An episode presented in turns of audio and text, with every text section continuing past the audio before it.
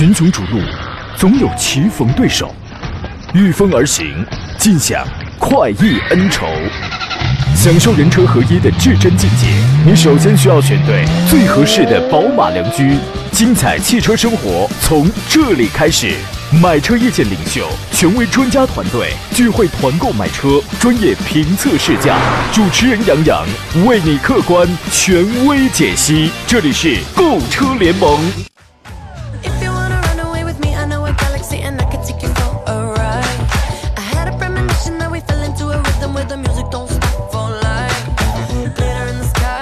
来，诸位，欢迎在星期二的上午时间如约收听山东交广此刻开始为你全省直播的专业汽车节目《购车联盟》，我是杨洋，在济南问候全省的汽车朋友。昨天在节目当中，我我说了一话，我说现在呢，我出门去参加个活动啊，一帮汽车品牌的，一帮媒体的呀，见面都扬个扬个的叫，这说明呢，咱们在这个行业里年龄确实是大了，你知道吗？后来呢，胖胖强强他听了我昨天的节目，他呢深有感触。节目以后呢，他专门跑来找我，就是哭诉嘛。他说：“我承认啊，我四十多岁长得确实是有些着急了。你说二十多岁的小姑娘管我叫叔叔，我能接受啊；同龄人管我叫叫大叔，我也能接受。就是五十多岁的人管我叫大哥，我也可以答应，是吧？但是你六十岁的大妈问我有没有老伴儿，你这个是几个意思哈、他说完这事儿吧，我觉得这事儿我帮不了他，你知道吗？因为他的烦恼跟这个长相确实，他就是成正比的啊。今天节目呢，咱们聊一下选车还有买车的问题。直播间两路热线已经开通了，号码分别是零五三幺八二九二六零六零或零五三幺八二九二七零七零。遇到选车、买车、挑车拿不定主意的，欢迎直抒胸臆。另外还有几种网络互动方式啊。第一呢，您可以在山东交广的这个呃公众号平台上可以选择收听、收看我们此刻的这个双直播啊。这个记者男孩说：“这是要退休吗？啊，只是长相要老一点，长相要老一点啊。然后呢，另外呢，您还可以在杨洋侃车的公众号上，在节目以内、节目以外的时间都可以联络到我。通过这个，还可以加入到我的这个粉丝群当中来啊。今天我开通的是这个抖音直播，欢迎各位搜索我的抖音直播间，抖音号“杨洋侃车”四个字，第一个“杨”是木字旁，第二个“杨”是提手旁，单人旁，砍哪张的砍。我的短视频平台啊，还有音频平台，全部都是这四个字，加微认证的那个，我只有那一个啊。呃，点击关注。双击点赞就可以了啊！今天座上宾呢是来自济南银座汽车的田道贤、田伯光老师，你好，田老师。你好，杨老师，大家中午好。今天风和日丽啊，咱们好好聊一聊啊。你怎么听上去好像有点严肃啊？是不是我、呃我我是不是我刚才说那个六十岁大妈问你有没有老伴儿这个事儿触痛了你你的内心？没有，是因为这两天嗓子不太好，有点感冒。哦，哎，你前两天不是腿不好吗？你的腿好点了吗？哎、我腿已经已经痊愈了。啊，真好，这个人一到年龄啊，这个各个器官就容易出问题。是啊嗯，这个嗓子不好怎么办？你问我，腿不好你问腿哥。你看他腿那么好，你叫腿哥，你知道吧？你就问问他吃什么补的啊？我们给诸位呢留出酝酿具体提问的时间来，先说两款新车啊，一个是呢第三款长安林肯的林肯的国产车型吧，第三款车就是全新的长安林肯的航海家，前两天上市了。在去年呢，林肯在华的销量已经达到了六点一八万台啊，不是六十一万八，是六点一八。但是即便是这个数字的话，也是实现了同比百分之三十二的剧增啊，可以说这个是二线国内二线豪华品牌当中的一个黑马吧。啊，第三款车全新林肯航海家呢，在三月十八号上市了，尤其是那款叫做 Nautilus 的一个新版本，五款车型，三十二点八八万到四十七点八八万，啊，这是一个中型美式豪华 SUV 的风格。上市以后呢，会对啊 GLC 啊、叉三呐、Q 五啊这样一线的 BBA 家族当中的这样的一个个儿不太大的产品嘛，会产生一些个直接的冲击，乃至一些二线的豪华品牌，像叉 C 六零啊、XT 五这样的啊，你们感受到它的冲击了吗？田老师，呃，怎么说呢？现在还没有，因为在现在还没有。林肯的用户哈，他有一个很大的特点，啊他对于品牌的选择，嗯他绝对不可能在 BBA 当中去跟他去对比，啊他可能是会更喜欢那种美系的那种风格，他可能会有，比如说他会对比嗯途昂，嗯他可能会对比这种类型的这种美大式大型的这种嗯，这种车。哎，你觉特别得？昂昂克旗，他也可能也会也会对比，但是嗯很、很少有人把它拿到 Q 五跟它一块儿去一块儿对比，虽然价位上都差不了，嗯，但是。你觉得他们就是买林肯的车主，其实他是可以买到 BBA 的，他为什么不会去跟 BBA 去这个比啊？呃，因为怎么回事？我觉得林肯的用户相对来说还是小众，他们啊对于品牌的追求没有那么强，但是又想追求个性化，嗯，所以呢，所以说他不可能，有可能他眼眼中就看不上 BBA，、啊就是哎呦我我我也不想跟你随波逐流，我就想要个性化。嗯，好，我们谢谢田老师非常牵强的解释啊。这个反正现在是他说是还没有感受到这个冲击啊，但我觉得确实是这个林肯的品牌它很小众啊，有那种特殊口味的啊，就他就喜欢这种大气豪华的美式豪华范儿的，他就喜欢这一类的，对吧？那么这一次的这个航海家呢，确实在呃比进口版的车型在配置上增加了不少。啊，车身尺寸也是比较大，要比什么叉三呐、叉 C 六零这样的车给你会提供更加宽敞的这个车内空间吧。另外呢，内饰方面，什么左边一个十二点三英寸的液晶，右边一个十二点八英寸的悬浮，啊，然后这个功能就是电子智能化的配置也是比较强大吧，而且还配备了一个叫做 Phone SDK 的一个智能手机钥匙。这个东西其实它不是林肯的一个发明，我们早些呃时候我们就看到有很多的车从后视镜这个位置。一当然，那个时候先期一般是针对苹果手机要更多一些啊，用苹果手机 NFC 那就好比是 NFC 那个功能，就可以自动可以解锁了嘛。这个功能我觉得它方便，但是也有 bug，你知道吗？也有 bug 啊。排量方面还是 2.0T 和和 2.7T 的 V6 两种动力，然后呢，啊部分车型配了一个适时四驱的系统吧。我觉得这个车呢有豪华范儿，三十万到四十万的这么一个售价区间，能满足一些特殊群体的要求。这一代的。比进口版的配置跟跟舒适性上确实提高比较大，有兴趣的朋友可以看一下啊。我们来接通热线上等候的这位朋友，你好，你好，杨老师，你好，欢迎您，电话接通，您请讲。好，想咨询两位老师一个，首先一个就是现在的 Q7 这个 2.0T 的高功和 3.0T 的这个低配那个运动哈，嗯这两个确实有点纠结。嗯，是不是说 2.0T 的高功，呃，平时在市区偶尔用还好，如果嗯跑高速的话，长期跑可能会显动力不太够用呢？是这样吗？嗯，您平时是怎么用啊？经常满载吗？呃一般来还是怎么着讲？对，一般就是室内多一些啊，两三个人的时候多一些。高速呢，一年也能跑个一万左右公里高速。嗯啊，是吧？会不会这个出现不够用的情况啊？我我经常说一点啊，就是咱们小时候学过那个课文叫“小马过河”，对吧？嗯每个人对动力的感知它是不一样的。你如果说我的话呢，我会觉得这么大的一个车开一个 2.0T 的啊，它就是属于是一个比够用稍微好一点。嗯你你因为因为因为我的开车习惯啊，或者是这个怎么样的啊，但是你对于有的这个有的朋友来讲啊，他的驾驶可能就没有那么的激进，他就会觉得 2.0T 我同样我可以七秒多我就可以破百了，这个成绩是已经是够用的了。所以说呢，这个我觉得第一，您自个儿要对动力要有一个你自己的感知；第二一个就看你看就看这个差价的问题，是不是？嗯嗯，差价好像在我们当地，嗯这两个差三万多块钱吧，好像嗯是。嗯田老师觉得呢？如果是差三万的话，是直接上三点零 T 还是保守一点二点零 T？呃，在这个问题上，我我不想去给你分析各种原因，嗯但是我给你会给你一个准确的答案，因为嗯我本身从事的奥迪的这个职业，嗯所以说我的答案就是你就买三点零 T 的嗯，2.0T 的，我因为如果说哈，你大部分时间一个人开，嗯那就无所谓。如果说你两三个人、三四个人在开，你夏天在这种高负荷情况之下，它的动力确实偏弱。比较着急啊。2.0T 的这个虽然我也可以七秒多，也可以破百，但是对那是一个最那呃这个这个它都是一个最好成绩，对不对？嗯啊，明白了。所以说就我我我想给你个很直接的答案，就是你就是如果允许的话，买 3.0T。对，而且您差那三万块钱啊，它不只是差在了一个四缸跟六缸的这么一个差别，而且还有什么空气悬架呀，还有其他的一些配置功能，其实差的还是挺多的，对吧？是吧？对嗯。呃特别，是金文老师，我想再空气悬挂，嗯，直接想问您另外一个问题，就是想置换嘛哈。嗯。我之前跟杨老师聊过，在微信上，就我那个 GLC 啊，不总是各种小毛病不断嘛。嗯。啊，后来这会儿我想把这台车跟他置换，当时四 S 店给出的价格是一个三十万零九千。我跟您说一下，我这车是二零一八年的一月十号上的牌，嗯目前跑了四万公里，是一个 GLC 二六零动感型的。嗯。您觉得这个价位怎么样？这个？当时买车的时候是花了多少钱啊？呃，当时应该是四十三万多一点儿，好像。呃，三年的车是吧？算三年的车了。对，田老师觉得呢？嗯，怎么说呢哈？这个价格我因为我从事这个职业已经很长时间了，我觉得这个价格是一个中规中矩的价格，也就是说你没有占多大的光。我觉得这个甚至这个价格你再顶顶的话，还能卖的再再高一点。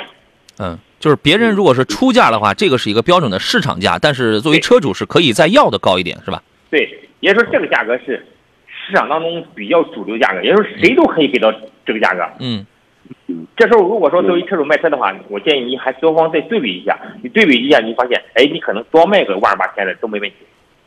明白，这就懂了。好，好，那没有其他问题了。了啊。好嘞，再见。对，谢谢，再见。好嘞，拜拜。呃，看直播的朋友有人说这个电话声音比较小，对我这个有的时候我要我要开这个外放的话，OK，我也可以开这个外放，但是开了之后我只有我我的耳机会只有一个耳朵响，但是我现在这样的话，你们应该就是听的田老师的声音会比较大是吧？田老师来吼一嗓子，哎呦，我怕我一吼一嗓子，你耳麦 震坏了。哎，这个你放心好了啊，这个底气比我足的，咱们节目当中就没几个，你知道吗？沉默问了一个事儿，他说：“你好，请问途岳七五 Plus H 六该怎么来选？还有同级别的推荐吗？”他是这样，如果你就揣着十五万，我我预计啊，你的你的这个预算一定是压在十五万以里，十五万以里的所谓的同级别的车真的是好多呀。合资的往往是偏小一点，途岳还算是稍微大一点点的，然后国产的大家都差不多啊。我经常讲，你就在一线的这几个自主品牌当中，什么长安、长城、吉利、上汽啊，这几个呃奇瑞这几个一线的，就是最核心的圈里边选，这个错不了，没有说谁完全比谁好，就是各有侧重，各有特点，各有长短，是确实是这样的啊。那么现在就牵扯一个问题啊，我如果我呃我的判断是属实的，你就准备在十五万以里这个预算，一点四 T 七档干的这个一点四 T 的途岳二幺幺的发动机，然后那两个你都能买到二点零 T 的机器了，那这个该怎么来选？田老师，你的选择是？呃，如果是我的选择，我会考考虑两个方面。第一个方面呢，就是我的家庭成员的程度。哎，比如说我家庭当中有两个孩子，而且我老人也跟着我一块居住，我就这么一台车。嗯，我想买台居家都用的车，我一定会选择七五 Plus，就是我不会选择途岳。五到六口人是吧？五到六口人啊，五你五到六口人，我觉得你这个东西，你开一个一点四 T 的小途岳的话，就是可费劲可费劲的，是吧？对还有吗？但如果说我是年轻人，我也我刚结婚，或者是我就就两个人，而且就一就一个孩子，我平时可能就我一人开，嗯呃，多的时候有三个人，那你买途岳。而且呢，就是咱俩完全咱咱俩完全想到一块儿去了。你这个呀，就要看你第一对动力的感受行不行。第二一个最重要的是你的家里边是不是家庭成员多，就这一台车。如果是这样的话，你要你一定要选空间大、动力强的。你不然的话，这动力也差，然后空间也这个局促，尤其是动力差这一条，那么你在负载比较大的情况下，这个车你会让会 会让你很难受，噪音又大，动力又差，油耗又高，它会它会让你很憋屈。你知道吗？所以，所以说呢，第四第四一点是什么呢？如果你考虑后期我要保值要怎么样的话，目前来讲，确实大众的这个牌子它要它要硬一些，啊，但是如果你开到五六年开外五六年以上的这个这个年限的话，这个保值这块你就不用过多的去纠结，能听懂对吧？呃，所以说呢，一定要从你自身的这个特点上去，你到底是买一个凤尾，其实也谈不上什么凤尾啊，就是我们姑且就这样论吧，还是要买一个鸡头。您自个儿琢磨琢磨，好吧？还有朋友问到这个车灯改装，现在就不要再改氙气灯了，那个都是比较 low 的这个做法了，直接改 LED 了啊。好了，我们继续回到节目当中来。我们抖音上有位朋友说，上次打电话了，咋工作人员没有联系呢？是不是问题达不到你们的要求啊？大哥，我都不知道你电话是给谁打的，我没有接到你的电话，我没有接到你的电话啊。这个有什么问题，现在讲，现在讲就好了啊。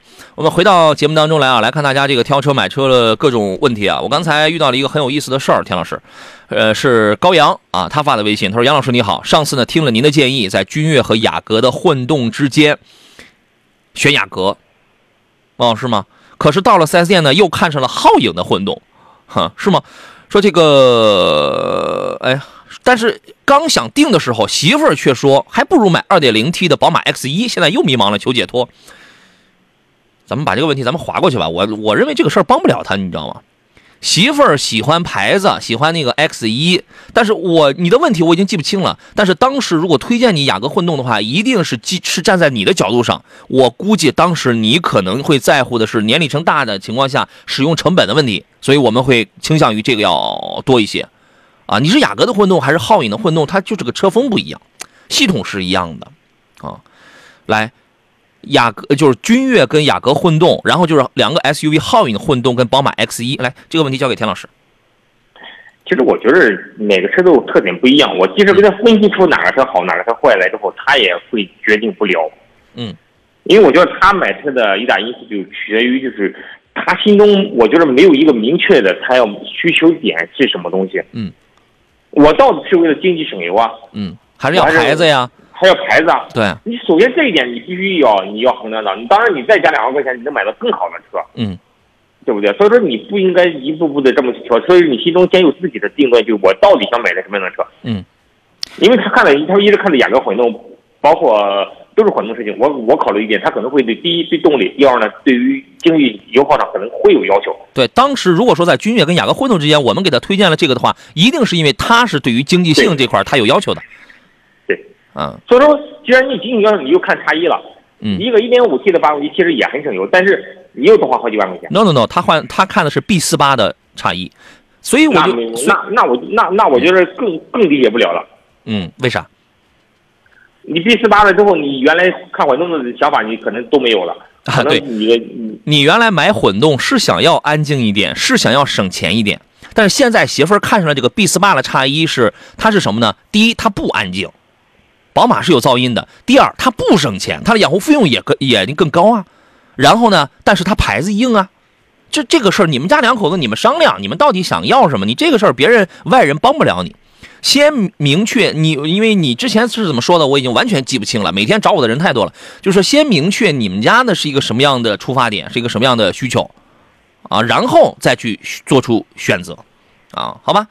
这个还有人问杨洋，你今年那儿还团购宝马叉三吗？我今年可能会有会有宝马的团购，但是我没有定时间啊，因为一旦要团购，一定是全系的。今天早上我们单位有有我们办公室有一个同事有有一个姐姐还找我买那个宝马的 i 叉三，我说你要是早找我几天的话，那个试驾车当时我就开了一段时间，就在我楼下。我说你要是早找我几天的话，那个车你就可以拿，你就可以开走，你先去体验去了啊。呃，还有一位朋友叫飒飒东风说，杨哥，星途的 TXL 啊，星途的 TXL 和瑞虎8 Plus 比怎么样？可以入手吗？这两个车啊，发动机、变速箱是一样的，底盘稍有不同，内饰做工有一些不一样啊。因为你看售价你就能看出来，瑞虎8 Plus 基本上就是十一二万到十五万区间了这么一个价格是吧？它应该是十三万到十五万吧，这么一个价格区间。但是那个谁，那个 TXL 呢，十三万到十七八万。应该是到十七万多这么一个售价区间，这个定位它是也是有不一样的。作为我们普通消费者，咱们看上去了，它只是一个尺寸方面的这种这这个这个这个区别。但是你要知道，星途那也是奇瑞家里的高端。这个你问这个问题，就好比就好比你问啊，我买领克还是买吉利？我买 UNI 还是买长安 CS？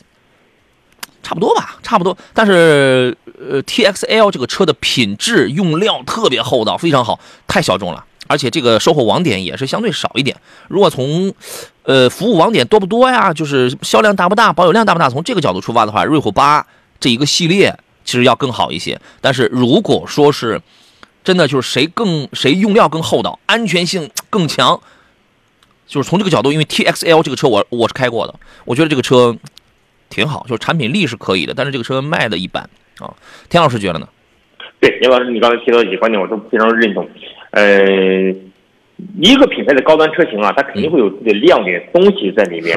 是是，呃毕竟是所以说就是对，毕竟高端，它肯定在做工、用料啊、安装的装配的工艺性啊，都会有区别。嗯，所以说我觉得你还是得，你既然想选它，我觉得你应该是没有多大问题。当然，瑞虎八 Plus 也也挺好，对，就是两个都行。我觉得呀，也要看你是准备要花多少钱来买这个车。你比如说，由于瑞虎八 Plus 的这个起步价要高一些，呃，要要要那个低一些，便宜一些。它对瑞虎八 Plus 它要更便宜。那么如果说你拿着一个相对不是很高的预算的话，哎，你很有可能瑞虎八 Plus 你能买一个很好的配置，但是那个 TXL 你买不到一个很好的配置。那么在这种情况下，我们就要讲叫实用主义。有些时候我是不喜欢就是实用主义的人，你知道吗？但是有的时候你在消费这个事情上，反正我个人觉得还是要追求一部分的实用主义，对吧？谁更划算，就是这么一个事儿啊。所谓一人说，我想五月份订车，想五月份买宝马是吧？买宝马的话，你现在要看一下，我觉得你不要着急啊，你要研究一下这个市场。宝马现在的价格并不优惠啊，宝马的价格现在并不是很优惠。然后呃，五月份可以，呃，这个五月份这个时间选的还不错，起码也避免扎堆儿了，好吧？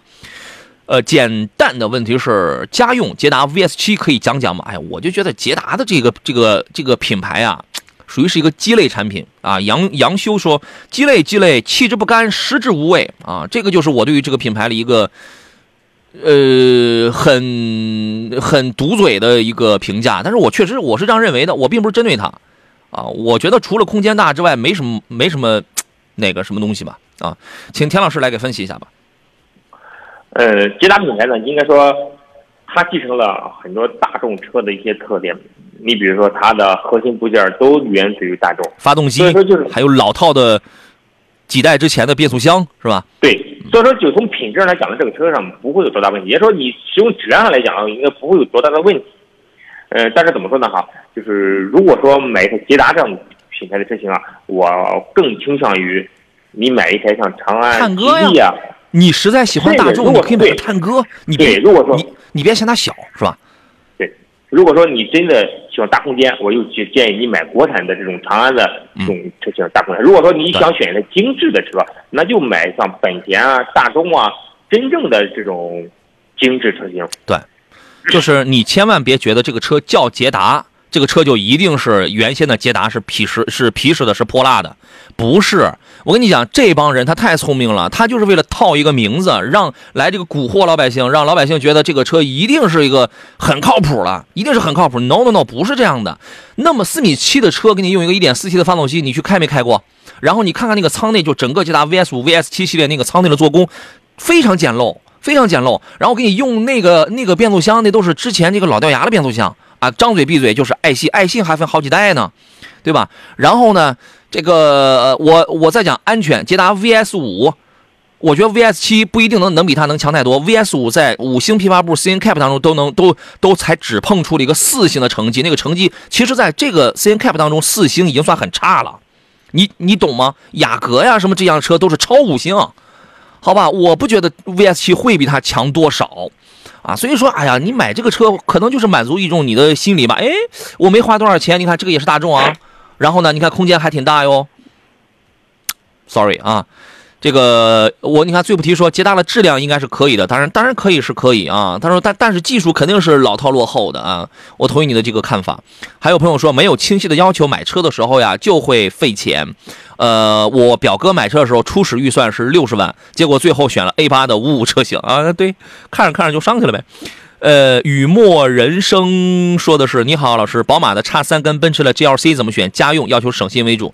我建议的是可以考虑一下叉三，但是叉三的后排空间跟后备箱的空间啊要小一点，整体的调教啊、座椅这个这个舒适度啊要偏硬一些。长途驾驶你可能会觉得累吧，而且多少带点噪音吧，但是我依然会推荐这个，因为这个车没有大毛病啊。田老师，您的建议是？现在从省心的角度来看的话，呃叉三呢可能会更好一点，因为 GLC 最近确实是有一系列的问题啊。嗯。但是就这两个车，就比空间来看的话，它俩也差不了很多，嗯，基本在一个水平都不如 Q 五宽敞是吧？哎，当然嗯都都基本上都差不多。所以说就是你这俩选的话，但是可能 GLC 在豪华程度上做的比是比较叉三是是好的。嗯，就是我昨天节目我说过一个话，那个话是一个真话，请大家思考，请大家研究，就说卖的好的，它不一定是一点毛病没有。卖的好的，它这个车的产品它不一定是真好。你知道在，在中国一款产品如果要去卖的好的话，它它是有一些窍门的，它是有一些捷径的。啊，你这个但凡你营销上，但凡你花上点是吧？但是那些有有的车它卖不好，我不是指宝马叉三，有的车它卖不好，不代表这个车真的不好。典型代表星途啊、观致啊这样的车，产品力上它是 OK 的，对吧？你了解一下 GLC，这就是那些一系列的问题，什么避震器断、爆胎断、漏油断、刹那个漏油断不了啊，这漏油，然后发的这个刹车异响，你了解一下吧，啊，不要只看销量啊。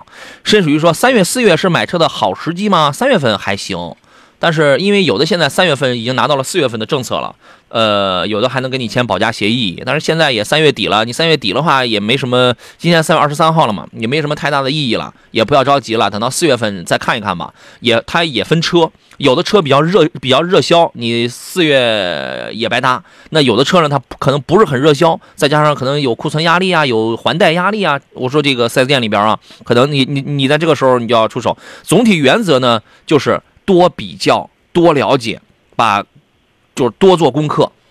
啊，多比较，多了解，提前早做功课，好吧？正常情况下，四月份过了之后，五月、六月、七月以及八月的上旬啊，这个都是淡季，都是传统理解上的这个淡季啊。一般来讲，当然规律也不是百分之百不变的。一般来讲，淡季来说，这个天平会向消费者来进行倾斜啊。呃，睿智链条说杨哥试驾 ID 四了吗？这个我还没有，这个我还没有啊。我就特别想知道大众的这个 ID 四到底跟这个江淮新能源的，就是那个思皓有什么区别？再开起来到底有什么区别？因为大众自己家里，它为什么要跟江淮要联姻啊？就是因为它迫切需要人家的新能源，因为江淮家里新能源技术这是很有储备的。比如说蔚来，未来啊，我们现在造车新势力的未来就是江淮旗下的嘛。然后呢，人家就有一个智能化的高科技的那么一个工厂，但大众在国内研发储备这个呃新能源或者纯电动这块儿。很弱啊，所以说双，所以所以说双方就是有了这么一个合作嘛。现在四号新能源就说我是大众给调教的底盘，那么作为大众的 ID 四啊、ID 四 Z 啊、Cross 这样的车出来之后，跟江淮的车开起来有 有什么不一样呢？但是你看江淮新能源的那个四号新能源现在多多便宜，ID 四你这你动辄二三十二三十万啊，我觉得销量不一定会好。群雄逐鹿，总有棋逢对手，御风而行，尽享快意恩仇。享受人车合一的至臻境界，你首先需要选对最合适的宝马良驹。精彩汽车生活从这里开始。买车意见领袖，权威专家团队聚会团购买车，专业评测试驾，主持人杨洋为你客观权威解析。这里是购车联盟。来，各位，十一点三十三，欢迎继续回到星期二，山东交通广播为全山东的朋友进行直播的购车联盟，我是杨洋啊。这个目前节目在通过这个广播平台啊，在通过各种网络平台、音频、视频的在进行直播，欢迎各位对号入座，选择你最喜欢的方式参与到这个节目当中来。呃，把你关心的近期想选车呀、买车呀、购车相关的一切的问题，问这个车行不行的，问这几问这几个车谁最适合你的，问价格的，都可以跟我们来讨来这个讨论一下。我是杨洋，直播热线呢是零五三幺八二九二六零六零或八二九二七零七零啊。另外呢，还有这个各种网络互动方式吧，您可以在山东交广的公众平台上收听、收看我们此刻的音音视频的双直播。可以留言在杨洋侃车的全网的所有的这个矩阵当中，您都可以来找到我啊！而且今天我开通的也是抖音直播，各位您也可以来找到我来继续留言就好了。有人问这个冠道优惠多少？前两天不是刚问了吗？大概在一万左右啊，有的地方可能还到不了一万，就是一万上下吧。啊，刚才我们有朋友问那个捷途的 X 九零，问现在他他比较喜欢这台车，因为主要是家里人多嘛，喜欢这个个儿比较大的、宽敞点的，所以我觉得这个车还还不错，还能满足你的这个要求啊。说杨洋能不能帮忙问一下，现在优惠多少？来，刚才导播已经现场帮我们连线到了济南荣兴捷途 4S 店的总经理王真，我们请王总跟我们的现场来聊一聊啊。你好，王总。你好，你好，杨洋老师，你好，听众朋友们好。你好，欢迎做客山东交通广播购车联盟啊。这个现在咱们聊聊啊，这个现在捷途品牌主销的有哪几款车，分别都在什么样的价位啊？呃，是这样哈，就是我们现在呢，核心那个主力销售的有五六款车型。嗯。现在呢是去年有，我们现在主力车型有两款，一个呢是去年我们新一代这个十月十八号上市的是新一代的 X 九零。嗯。这个价格区间呢，现在它有六款车型，价格区间呢在九万九千八万九千九到十三万五千九这个之间。嗯。另外的话呢，就是还有一个七零 Plus 强者座驾。呃，这个有九款车型，嗯，价位区间呢在七万七到十三万七之间，嗯，另外的话，我们还有一款这个是我们的一个明星产品啊，单单品销量过万的这一款，嗯，这个是什么 X 七啊 X 七零这款车型呢，我们基本上在价位区间呢七万九千九到九八万九千九之间，嗯，这个七零前两天还刚刚出了一个七零 Plus，对吧？对，七零 Plus 刚才那个我们也说到了，这个有九款车型，嗯。对，呃，它的这个价格区间呢是七万七到十三万七之间，这个这个车的话呢，呃，还是值得值得朋友们值得我们很多这个客户朋友们选择的，嗯并且它现在的话呢，还有一个那个现金的一个优惠啊，线上的，嗯另外的话呢，就是还有这个置换补贴，现在可以达到了一万元的一个呃置换，嗯呃，想做分期的话呢，可以享受的我们这享受的我们奇瑞金融的一个零利息，并且是一个零首付的一个简易贷。这款车综合下来优惠呢，可以达到两万块钱，两万元、这个车。嗯嗯嗯，那 X 九零呢？呃，X 九零这款车呢，基本上就是它的这个置换补贴呢，就是我们线上现金优惠可以达到八千块钱，它比七零 Plus 整体的这个优惠力度呢，相对要再大一点。嗯再一个呢，置换呢，它可以最高补贴可以到了一万块钱。另外的话呢，就是做分期的朋友也可以享受到金融的零利息啊，包括零首付啊嗯这样的一个简易贷。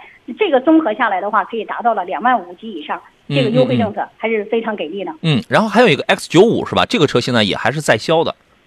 呃，对对对嗯，S 九五这款车型呢，因为它这个车身的尺寸呢，它比较大，对。呃，整体来讲的话，就是，呃，我们这款车型啊，现在呃，整体来讲的话，我们现在是，呃，现在现在来说的话，有一点五 T 的，现在重点我们着重的是一点六 T 七 DCT 的这个，奇瑞那个黑科技一百九十七匹那个黑科技发动机的那个，对对对，嗯。你 看来您比较这个，现在我们目前来讲有那个呃一点六 T 的话呢，有五款车型，现在又上了一个热爱吧，是五款车型。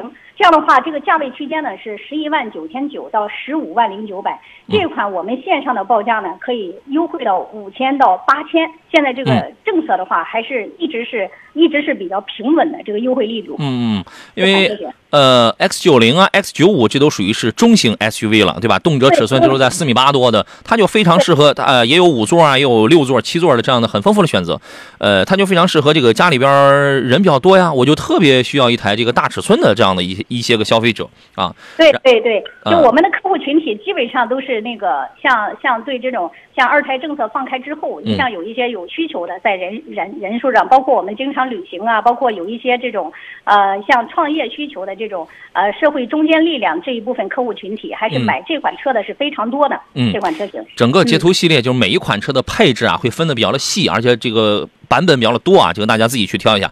呃，近期有什么购车优惠吗？现在刚刚我们说到马上就三月底了嘛，往四月份要去跨了，有什么购车优惠吗？王总？呃，现在是这样哈，因为我们是从本月的话呢，厂家我们可能有一些关注截图的朋友们可能都知道哈，它有一个终身的一个质保活动。终身质保的话，这个基本上呃，之前我们是十年一百万公里，现在是终身质保。另外的话呢，就是呃，我们现在厂家呢到月底又有一个这个线上的就叫截图踏青活动，呃，可以登录我们汽车之家官网或者那个截图官网、天猫啊、拼多多啊都可以，呃，线上下定有购车礼。另外的话呢，还可以循环参加一个抽奖活动。嗯另外，我们本周的话呢，二十七号还有一个非常大型的由厂家主导的，联合我们这个这个国风店现在这个有一个呃举行的万人春季的一个狂欢狂欢购的一个活动，呃，并且我们现场呢就增加了到店礼啊、订车礼啊、互动礼啊九项权益嗯。到时候有这个力度其实挺大的，如果有想购买这个捷途车的话，千万不要错过这次活动了。就是在本周末了，是吧？二十七号。本周末了，二啊十七号，对，这是我们上半年以来最大的一次由厂家主导的一次活动，就是线下、线上这个这个启动员整体的政策优惠力度，现场厂家最高领导现场放假，哎，行，力度非常大的。这个嗯。刚刚呃发微信问我们那个截图 X X 呃 X 九零这个优惠幅度了这位朋友，呃，我觉得既然这个周末有活动，你就去再去谈一把，再去看一看，好不好？具啊。好，具体详情可以到我们矿山店具体咨询，并且可以电话咨询我们专业的销售顾问、嗯。啊。好，这个咱们荣兴捷途店就在这个济南二环西路的矿山汽车城是吧对对对，矿山汽车大好的世界十五号啊。？OK，好的，谢谢王总，谢谢您，再见。好，杨老师，谢谢。好嘞，再。见啊！好嘞，拜拜。这个这是一个近期的一个购车优惠的事儿啊。呃，我们继续来看其他朋友的问题了。刚才谁在抖音里问了我一个事儿来着？问 GLC 二六零豪华跟雷克萨斯 RX 两驱精英，问我会选哪一个？我一定会选雷克萨斯这个，因为它没毛病，它没有我刚才说了前面那那四五个很大的问题啊。田老师，你会选哪一个？我们问一下田老师呃，其实是如果是我选的话哈，啊。以我这个年龄，我还是会选择雷克萨斯，因为我觉得雷克萨斯相对来说，呃，在基因处理啊嗯，在动力上弱一点，但是在基因处理啊、按稳定性啊，呃，各个方面都是做的比较好的。对他没毛病，你知道吗？是吧？平安师傅说，在车上啊听广播，然后回家就倾听 FM，中午错过了就听回放。我是忠实羊毛啊，就是您一天什么事儿都不干是吧？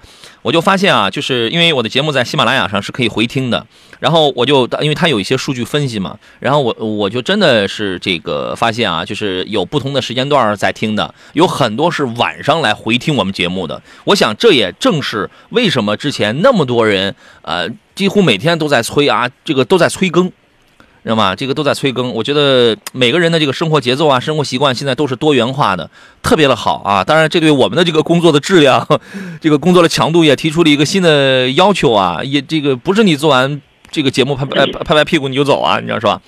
呃，钱浪说：“你好，要，五万元以下的小车推荐一下，你是要燃油的还是要纯电动的呀？纯电动的你看一下那个奔奔的 E Star，然后呢，燃油的话，你就考虑点儿，呃，合资品牌呢，五万以下，恐怕咱们就只能买一个原来指导价四九九的那个低配的现代瑞纳，现在一定是我估摸也就是四万多吧，啊，因为你要让它再便宜的话，它也没什么，因为那个东西它成本它压得很很低了，很低廉了，其他的合资没大有，然后国产的话，那就可能只能看点什么手动挡的逸动、长安逸动 DT 呀，这这个奇瑞的艾瑞泽呀，吉利的新远景啊。只能看一下这样的，大概作为人生第一部车，应该还是 OK 的啊。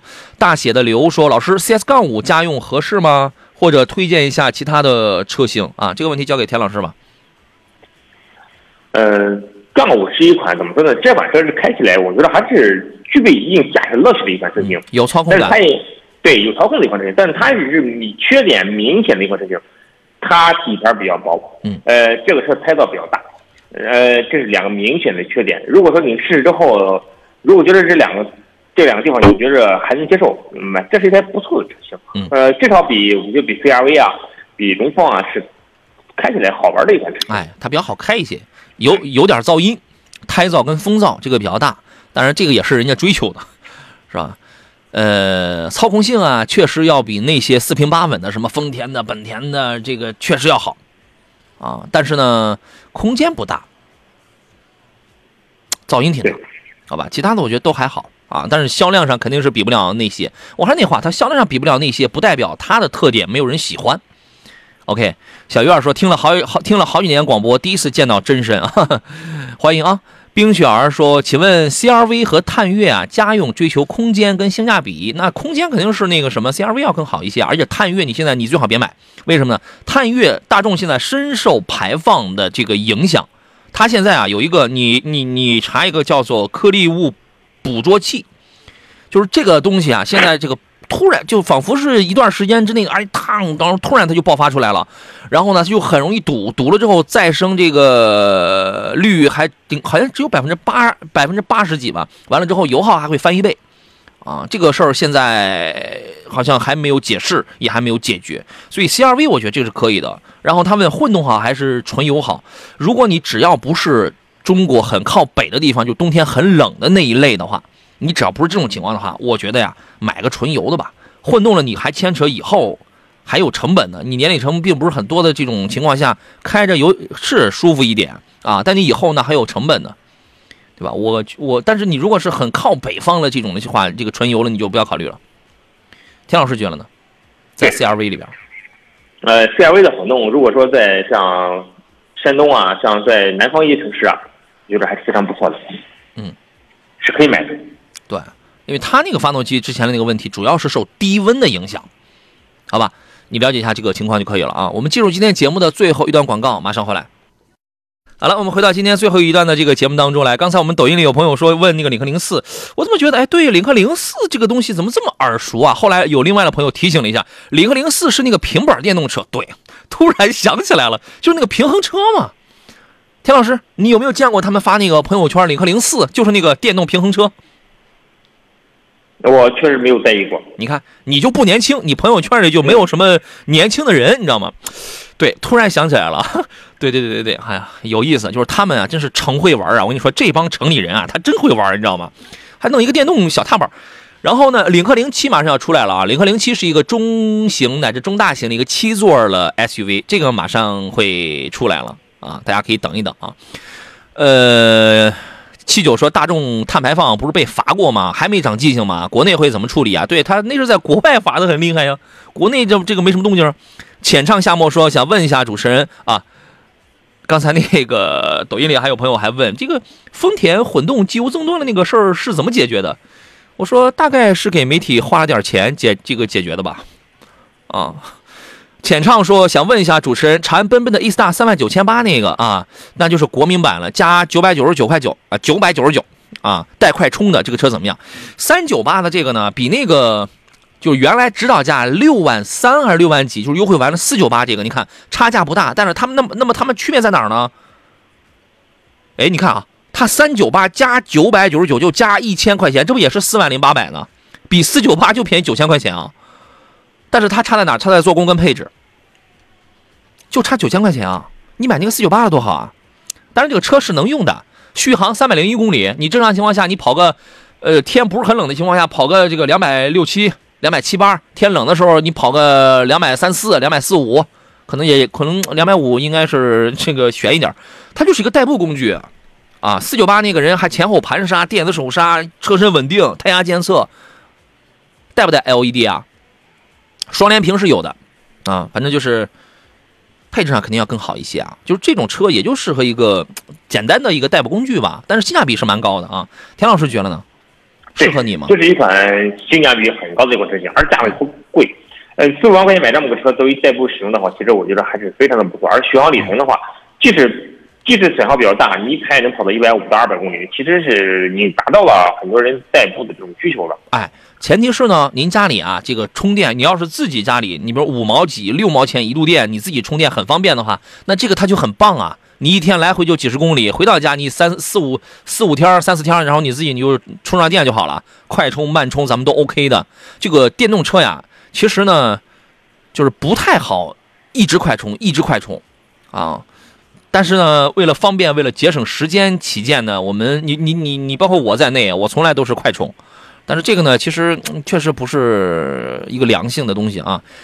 爸爸爸爸说：“杨洋点麻麻烦点评一下哈弗的 H 九啊，您这个是一个轻度的越野玩家吗？”田老师觉得这个车怎么样？呃，现在 H 九你看了吗？虽然说我们说 H 九价位高低，但是 H 九在一部分用户群当中，它是地位是非常高的。而且这款车现在基本上，我觉得它应该没有优惠。这个车现在应该说，呃，卖的还是不错的。嗯。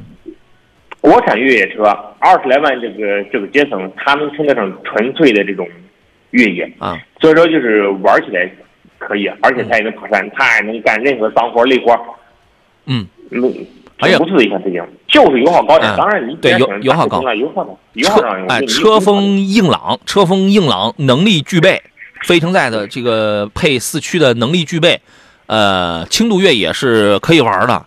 然后呢，就是油耗高一点，油耗高一点。对于这样销量在它的家族当中不是主销车，呃，不不是主销的这个车款的这样的车的话，它优惠不优惠，其实对厂家来讲意义不大，因为不是靠它去走量的。它本身厂家很明白，它就是个小小群体的车，我优不优惠这个无所谓，啊。反正这个车你要是有有这方面的这个需要的话，你是可以考虑的，好吧？包括平安世福，他说同学的外甥男的结婚了，想买哈弗的 H 七，我同学推荐他买哈弗 H 六。两位老师说一下这两个车，这两个车啊，它就它就不是一个风格。我跟你讲，就是作为我们普通听众啊，或者我们身边我们给普通身边的朋友啊来推荐车的时候，很绝大多数的人他是怎么办呢？是他觉得什么车好，哎，我喜欢那个那个那个 H 六，哎，你那你就得买这个，我觉得你买这个好。你注意对比，而我的观点是什么呢？他是我是站在你的角度上，你需要什么，我给你推荐什么，而不是把我喜欢的推荐给你。你要你要说我把我喜欢推荐给你的话，这个节目上的车就得死一片，你知道吗？啊，对吧？所以说呢，你一定要先明白你你自个儿，你甭管你同学给你推荐 H 六也好，还是他自己想买 H 七也好，想买 H 七一定是因为他帅，对吧？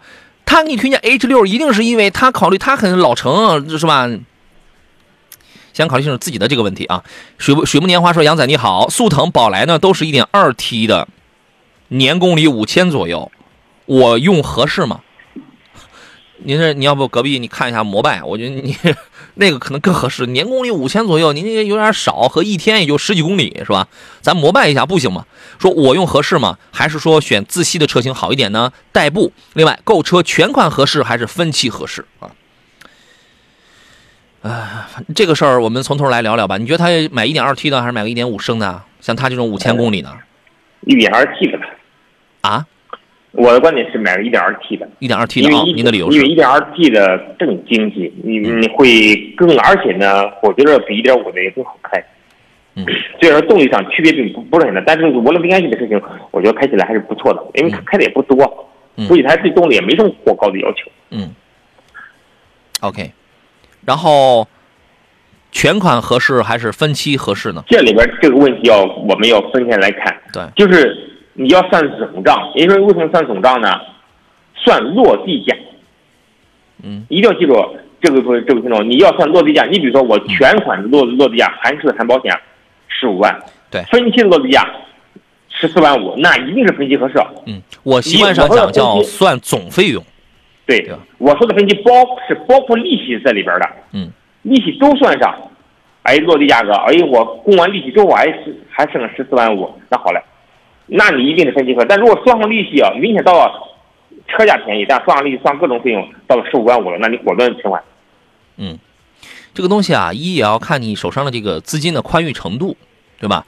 二呢，你碰上有那种好的政策呀，就是说在什么情况下是比较呃比较漂亮的啊？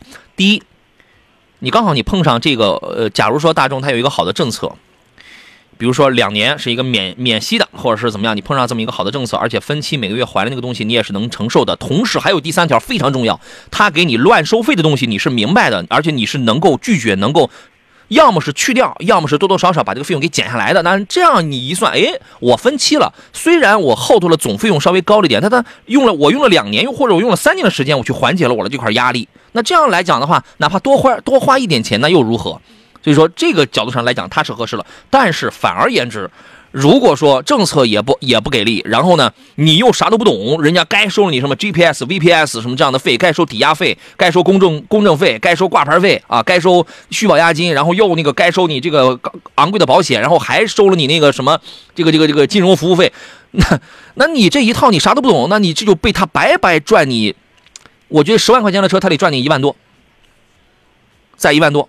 这个是白白赚你钱的，所以你最后你一算，哇塞，这总费用我怎么比全款买这还贵呀？啊，所以说这个东西啊，因人而异，因人而异，因明白不明白的人而异，因政策而异，好吧？画风的问题是，杨洋评价一下手动挡的思域两厢的值得入手吗？你这个得多费膀子呀，但是好玩是吧？田老师觉得呢？手挡的思域在一部分人眼中是非常好玩的一款车型。嗯。呃，我身边有人就是开这个，我当时说你为什么花这么贵的钱买一台这样的车呢？他说好玩啊，就是好玩，就俩字儿好玩，就好玩。因为他那个群体当中，你是理解不了这个好玩这两个代表什么东西，代表着可能你太多了。您就别说他这个群体，我现在一个朋友极力这个跟我在我耳边说了两三回了，说哎呀，说我刚收了一台手动挡的五点七的陆巡。哎呀，太好玩了，怎么样？我说大哥，你这东西你这不费膀子吗？他说没有啊，非常好玩啊。你就你就不要说这个，你就不要说思域这个群体了，陆巡这个群体又如何，是吧？很多人可能他就喜欢这个风格呢，可以玩是吧？对，它是一款非常好玩的车，而且扩展性也很强。嗯，而且它那个档位啊，我觉得设计的特别好，特别有韧性那种档位，哎，挺不错。很有这个，反正开起来就是很有吸吸入感，哎，吸入感特别强。对对对，就是亲密无间那种感觉啊。呃，接着男孩说，四万九千八的奔奔 E32 大灯 LED 八十颗灯珠，对，那那是就是你要仔细看里边，它是八十颗 LED 的那个小灯珠啊。呃，接着男孩说，每天十一点呢，我都会按时打开收音机，收听今天的第一个长知识的节目，即使去去洗手间也要带着手机收听啊。您这太太夸张了，你这个，谢谢你的厚爱啊，谢谢谢谢。呃，名字没想好，问的是三十万以内有啥可以推荐的柴油发动机吗？轿车、SUV、MPV 都可以，那就哈弗啊，对吧？哈弗的柴油机我觉得做的还是很棒的。还有别的吗？就是现在江铃啊、江铃福特呀什么那样的东西啊。现在怎么说呢？哈，柴油车虽然说是。这两年在国内基本上销声匿迹了，那个汽油品牌的，可能个别品牌可能在做，在柴油车还是有很大优势的。对，但是因为我为为什么它没有呢？是因为确实因为油品的问题，油品解决不了买买买柴油车，就是等着出问题。好，呃，今天时间关系，咱们就到这儿。感谢田老师来做客，咱们下回节目咱们再细聊。好嘞啊，也感谢电幕前诸位的收听、收看和陪伴。呃，节目以外的时间呢，欢迎搜索在呃这个微信公众平台啊，或者在短视频搜索“杨洋侃车”。明天见。配置一应俱全，四驱性能天生强悍，特别纪念版限时上市，购车享三成首付，零月供、零利息，任意品牌到店置换高收三千元。详询东风日产山东各专营店。